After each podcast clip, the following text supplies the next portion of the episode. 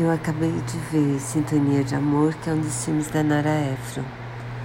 É com Meg Ryan, Tom Hanks.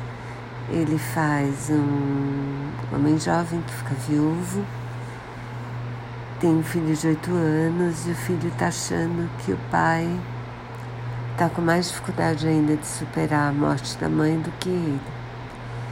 E liga para um programa desses de conselho sentimental na madrugada pai acaba falando com a locutora do programa e contando que realmente a vida dele está difícil, que ele não acha que vai achar um amor como que ele teve, que é difícil levantar todos os dias. E a Meg Ryan está dirigindo, escuta, e aquilo não sai da cabeça dela. Então ela acaba escrevendo uma carta, só que ela tem um noivo, então ela escreve a carta, mas não manda, uma amiga dela manda, e daí, bom.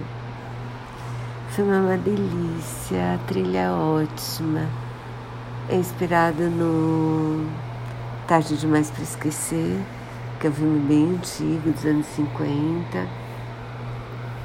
Mas, bom, uma delícia, uma delícia mesmo, super recomendo.